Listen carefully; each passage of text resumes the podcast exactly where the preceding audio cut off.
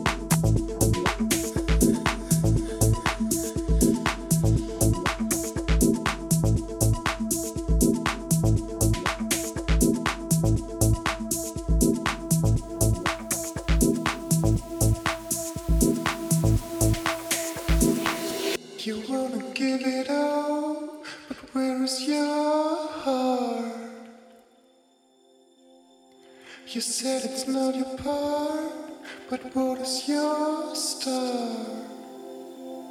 Come along to get into.